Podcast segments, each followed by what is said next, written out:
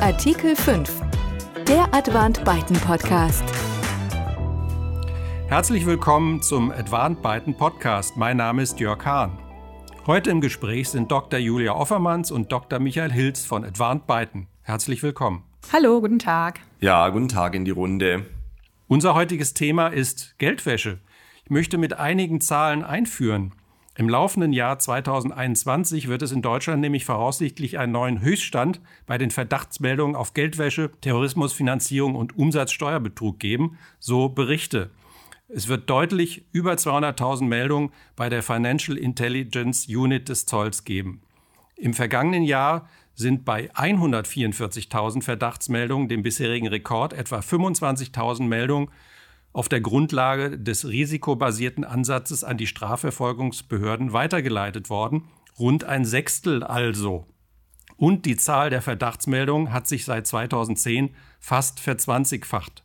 Das macht die Dimension dieses Themas deutlich. Was ist denn dran am Begriff Geldwäscheparadies Deutschland? Was trifft zu und welche Auswirkungen hat das auf welche Bereiche? Ja, Deutschland ist nach Ansicht ähm, von Geldwäsche-Experten ein sehr attraktives Land für Geldwäsche. Aktuelle Schätzungen gehen sogar davon aus, dass es ein jährliches Volumen der Geldwäsche in Deutschland von etwa 100 Milliarden Euro gibt. Und ja, das ist einer der Gründe, wieso der Gesetzgeber schon seit Jahren versucht oder einen gesteigerten Handlungsbedarf sieht und ähm, versucht, durch mehrere EU-Richtlinien das europäische Geldwäschegesetz und damit nach der Umsetzung der Richtlinien auch das deutsche Geldwäscherecht zu verschärfen. Und er hat es hier deshalb sehr viel komplexer gemacht in den letzten Jahren und hier verstärkte Pflichten für verschiedene Berufsgruppen aufgenommen. Ich kann das nur bestätigen. Das liegt natürlich vor allem daran, dass Deutschland einfach ein sehr wirtschaftlich und auch politisch stabiles Land ist der Eigentumsschutz ist sehr stark und für verschiedene Gruppen, ja, Verbrecher muss man wahrscheinlich sagen, ist einfach zum Beispiel ein Immobilieninvestment in Deutschland eine ideale Anlage, um ähm, da sicher ähm, Gewinne zu parken. Und tatsächlich sind die in der Vergangenheit zumindest die Geldwäschevorschriften einfach nicht streng genug gewesen, sodass da tatsächlich äh, sich in Deutschland ähm, sehr viel getan hat, was absolut nicht wünschenswert ist. Das war jetzt ja nochmal eine wichtige Ergänzung, um zu verstehen, was bedeutet attraktives Land für Geldwäsche. Was ist denn das Ziel des Geldwäschegesetzes? Was ist vielleicht in der Vergangenheit äh, nicht gut genug gelaufen, nicht schnell genug? Und ähm, wie sieht jetzt der aktuelle Stand aus? Äh, Ziel des Geldwäschegesetzes ist, ähm, Geldwäsche und Terrorismusfinanzierung zu unterbinden und Steuerflucht zu bekämpfen. Vielleicht nur am Rande sei erwähnt der Begriff der Geldwäsche. Da fragt sich vielleicht der ein oder andere, woher kommt das eigentlich? Äh, da sagt man, dass es von Al Capone herrührt, dieser Begriff, also der bekannteste äh, Kriminelle aller Zeiten äh, so kann man ihn, glaube ich, benennen. Und ähm, der hat es wohl so gemacht, dass er seine aus illegalen Betätigungen erworbenen Gelder in Waschsalons investiert hat. Und daher ähm, haben wir eben auch heute noch diesen Begriff der Geldwäsche für illegal erworbene Gelder, die zurück in den normalen Finanzkreislauf kommen sollen. Ja, ähm, verpflichtete Unternehmen nach dem Geldwäschegesetz sind ähm, in diesem Zuge des neuen äh, der GWG-Regelung angehalten, eine Reihe von Maßnahmen zur Geldwäscheprävention in ihre internen Abläufe zu implementieren. Dazu gehören beispielsweise die Durchführung von Risikoanalysen der Vertragspartner. Es müssen interne Sicherungssysteme geschaffen werden, äh, wie man eben die Geldwäscheprävention ähm, vorantreiben kann ist es ein Geldwäschebeauftragter zu benennen. Und man hat nun verstärkte Sorgfalts- und Aufzeichnungspflichten. Und all das dient eben diesem Ziel der Geldwäschebekämpfung und ähm, auch der Unterbindung von Terrorismusfinanzierung und Steuerflucht. Nochmal nachgefragt, Verpflichtete nach dem Geldwäschegesetz, Sie haben gerade von Unternehmen gesprochen, aber welche Personenkreise sind das ganz konkret? Ja, also Verpflichtete nach dem Geldwäschegesetz sind bestimmte Personengruppen, die im Gesetz dann aufgenannt, äh, aufgeführt sind. Das sind in erster Linie Banken, Finanzdienstleister und ähm, sonstige Finanzunternehmen, Versicherungsunternehmen, Makler natürlich, ähm, die eben im Immobilienbereich tätig sind. Und für uns sehr wichtig sind eben die sogenannten Berufsträger. Also das sind zum einen die Notare, ähm, die als Verpflichtete gesehen werden. Und daneben sind es ähm, die Rechtsanwälte, Wirtschaftsprüfer, Steuerberater. Auch die werden als Verpflichtete des Geldwäschegesetzes definiert. Und diese Verpflichteten, die haben eben eine zentrale Rolle. Daran knüpft das Gesetz an. Ähm, denn diesen Verpflichteten werden entsprechende Sorgfaltspflichten auferlegt. Die sind zu Meldungen verpflichtet und die haben eben umfassende ja, Pflichten einfach nach dem Geldwäschegesetz. Wenn wir nochmal bei der äh, Gruppe der Berufsträger bleiben, Anwälte, Notare, Steuerberater, welche Konsequenzen ergeben sich denn für das äh, Mandantenverhältnis? Ich kann mir vorstellen, dass der ein oder andere Mandant äh, vielleicht schon mal die Frage stellt, muss das alles sein? Ja, also die Frage ist absolut berechtigt natürlich. Ähm, man muss ein bisschen unterscheiden. Es ist so, bei den Steuerberater Wirtschaftsprüfern, ähm, da ist es so, die sind immer als Geldwäscheverpflichtete anzusehen. Das heißt, sobald die ein Mandat aufnehmen, dann müssen Sie bereits beispielsweise eine Identitätsprüfung der Mandanten durchführen und zwar noch vor Anbahnung des Mandats, ganz wichtig. Also Sie können nicht erstmal anfangen zu arbeiten und dann schauen, wie sich es entwickelt, sondern Sie müssen gleich, wenn Sie das Mandat annehmen, diese Geldwäscheprüfung machen. Ähm, während bei den Rechtsanwälten, da ist es ein bisschen anders. Die sind nicht immer per se verpflichtet, ähm, Verpflichtete und nicht immer per se verpflichtet, auch eine entsprechende Geldwäscheprüfung durchzuführen, sondern da kommt es darauf an, mit welchen Geschäften oder mit welchen Mandaten sie betraut sind. Also insbesondere, wenn das äh, Immobiliengeschäfte sind ähm, oder MA-Transaktionen oder wenn es um Gründung von Gesellschaften geht oder Eröffnen von Konten, dann sind die Verpflichtete. Während wenn es zum Beispiel um eine arbeitsrechtliche Beratung geht oder man ist im Familienrecht tätig, dann ist man natürlich nicht verpflichtet. Und das spielt natürlich, was Sie ja gefragt haben, auch natürlich dann äh, darauf hinein, was hat das für Konsequenzen für das Mandatsverhältnis. Ähm, wenn man eben beispielsweise als Steuerberater das Mandat aufnimmt, dann muss man halt den Mandanten sagen, ja, wir sind äh, nach dem Geldwäsche verpflichtet, wir müssen die Identität feststellen und dann muss man sich eben äh, insbesondere ähm, erklären lassen, wer ist der Auftraggeber und muss dessen Identität feststellen. Das ist also schon zu Beginn des Mandats ähm, muss man schauen, was ist nachher Umfang des Mandats und muss eben dann dem Mandanten möglicherweise sagen, wir brauchen entsprechende Unterlagen von dir. Verstehe.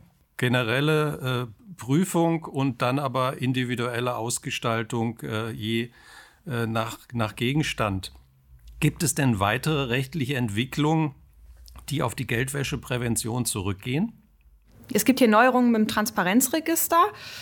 Und äh, zwar war es bisher so, dass eine sogenannte Mitteilungsfiktion bestand beim Transparenzregister, also dass ähm, eben sofern sich äh, Informationen über Gesellschaften aus anderen Registern ergaben, ähm, war es eben nicht mehr erforderlich, dass ähm, diese zum Transparenzregister gemeldet werden ähm, mussten.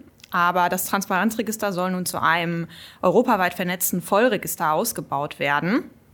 Und daher ist zum 1. August 2021 das sogenannte Trafin-Gesetz in Kraft getreten. Und ähm, das hat eben zur Folge, dass nun grundsätzlich alle Gesellschaften ihre wirtschaftlich Berechtigten zum Transparenzregister melden müssen. Zum Beispiel ähm, GmbHs, die haben jetzt eine Übergangsfrist äh, bis zum 30. Juni 2022. Bis dahin müssen die ihre wirtschaftlich Berechtigten zum Transparenzregister gemeldet haben. Da gibt es jetzt nur noch ganz wenige Ausnahmen, insbesondere für Vereine. Die Fristen einzuhalten äh, ist sicherlich auch deswegen notwendig, weil es danach Sanktionen gibt. Genau, das ist richtig. Es gibt hier ähm, empfindliche Bußgelder, die dann in Zukunft fällig werden, wenn ähm, wirtschaftlich Berechtigte nicht oder unzutreffend im Transparenzregister gemeldet sind. Gibt es da Dinge, die Sie, Podcasts sind keine Rechtsberatung, die Sie aber an, an der Stelle ähm, allen zu äh, Meldung an das Transparenzregister Verpflichteten äh, auf den Weg geben können? Hier ist es eben ganz wichtig, dass man sich dessen bewusst wird, dass man auch wenn sich alle Informationen im Grunde auch aus dem Handelsregister ergeben, zum Beispiel aus Gesellschafterlisten, dass man eben trotzdem noch verpflichtet ist, zusätzlich zum Transparenzregister die wirtschaftlich Berechtigten zu melden. Also dieses, man muss sich erstmal dieses, dieses Bewusstsein, äh, dieses Bewusstsein muss man erstmal äh, bekommen, dass eben jetzt eine Meldung erfolgen muss und man sich nicht mehr zurücklehnen kann und sagen kann, ja, aus anderen Registern kann man sich ja die Informationen zusammensuchen. Ich glaube, das ist das Wichtigste. Das muss man überprüfen ähm, und dann die Meldung ans Transparenzregister abgeben. Kann ich nur bestätigen. Und was wir tatsächlich sehr oft als Mandanten haben, ist, dass wir zum Beispiel gemeinnützige Stiftungen haben, ähm, wo man eigentlich sich die Frage stellen kann, gibt es da einen wirtschaftlich Berechtigten, weil das ist ja eine gemeinnützige Einheit, die rechtlich dann verselbstständigt ist. Aber da vom Gesetzes wegen alle Stiftungen verpflichtet sind, ähm, im Transparenzregister erfasst zu werden und entsprechend dann Meldungen zu machen, muss man eben auch da die Leute sensibilisieren und sagen, okay, also ihr müsst eine Meldung machen ähm, und beispielsweise für alle Stiftungen ähm, dann entsprechende ja, Meldungen ans Transparenzregister machen. Genau, das ist ein ganz wichtiger Punkt. Ähm, es ist eben nicht nur so, dass, äh, dass tatsächlich wirtschaftlich Berechtigte zu melden sind, sondern auch, wenn eine Gesellschaft, eine Stiftung ähm, überhaupt keinen wirtschaftlich Berechtigten hat, sondern allenfalls einen sogenannten fiktiven wirtschaftlich Berechtigten, dann ist dieser eben auch zu melden. Also auch, wenn man sich ähm, denkt, gut, meine Gesellschaft hat überhaupt keinen wirtschaftlich Berechtigten, dann befreit das auch nicht unbedingt von der Meldepflicht.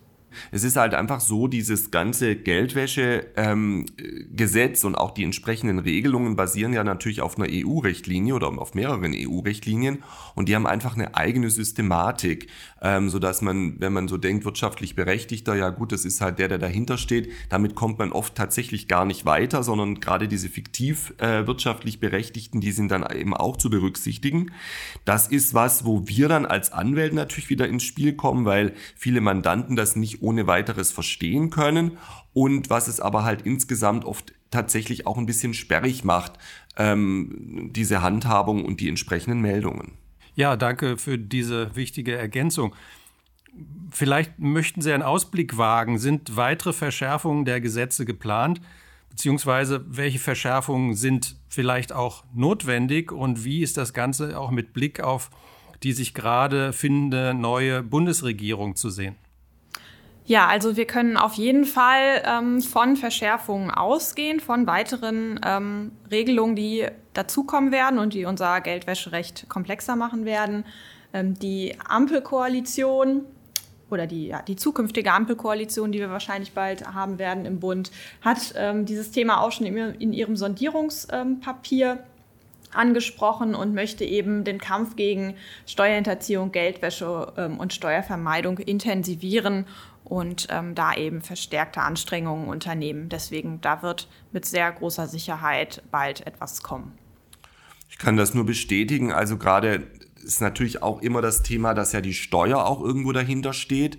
Und man, wenn man die Diskussionen verfolgt, ähm, wird ja international sehr stark versucht, vor allem beispielsweise ähm, die ähm, Informationstechnologie stärker zu regulieren. Also man will die Konzerne wie ähm, Alphabet, Apple, Facebook äh, letztlich dazu zwingen, ähm, überall ihre Steuern zu bezahlen.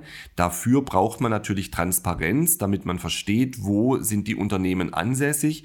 Da gibt es relativ viel Bewegung im Moment auf internationaler Ebene und das wird dann auch immer wieder gespiegelt in dem Bereich der Terrorismusfinanzierung, sodass auch tatsächlich gerade Ausbau des Transparenzregisters, das wird anstehen. Die Julia Offermann hat es schon gesagt, mittelfristig, langfristig ist geplant, dass man das Transparenzregister zu einem Vollregister ausbaut. Sprich, im Moment haben nur äh, sogenannte privilegiert Verpflichtete, also insbesondere Notare, unmittelbaren Zugriff aufs Transparenzregister. Rechtsanwälte, Steuerberater, Wirtschaftsprüfer haben das nicht. Das wird stark kritisiert. Das deutet darauf hin, dass mittelfristig Steuerberater, Rechtsanwälte, Wirtschaftsprüfer auch unmittelbaren Zugriff auf das Transparenzregister haben werden. Und aber als Endpunkt ist natürlich geplant, dass da jeder reinschauen kann. Dass beispielsweise auch Pressevertreter sich darüber informieren können, wem welche Gesellschaft gehört, dass da wirklich eine Öffentlichkeit hergestellt wird, sodass wir ziemlich sicher mit weiteren Verschärfungen ähm, im Bereich der Geldwäsche zu rechnen haben. Ja, das war zum Thema Geldwäsche ein äh, spannender Status Quo-Bericht auf der einen Seite und andererseits jetzt äh, gerade am Ende ein äh, vielversprechender ähm, Ausblick, vielversprechend, äh, weil wir das Thema bestimmt nochmal aufgreifen werden. Ich sage ganz herzlichen Dank an äh, Dr. Julia Offermanns und Dr. Michael Hilz von Advant Byton. Danke für dieses Gespräch.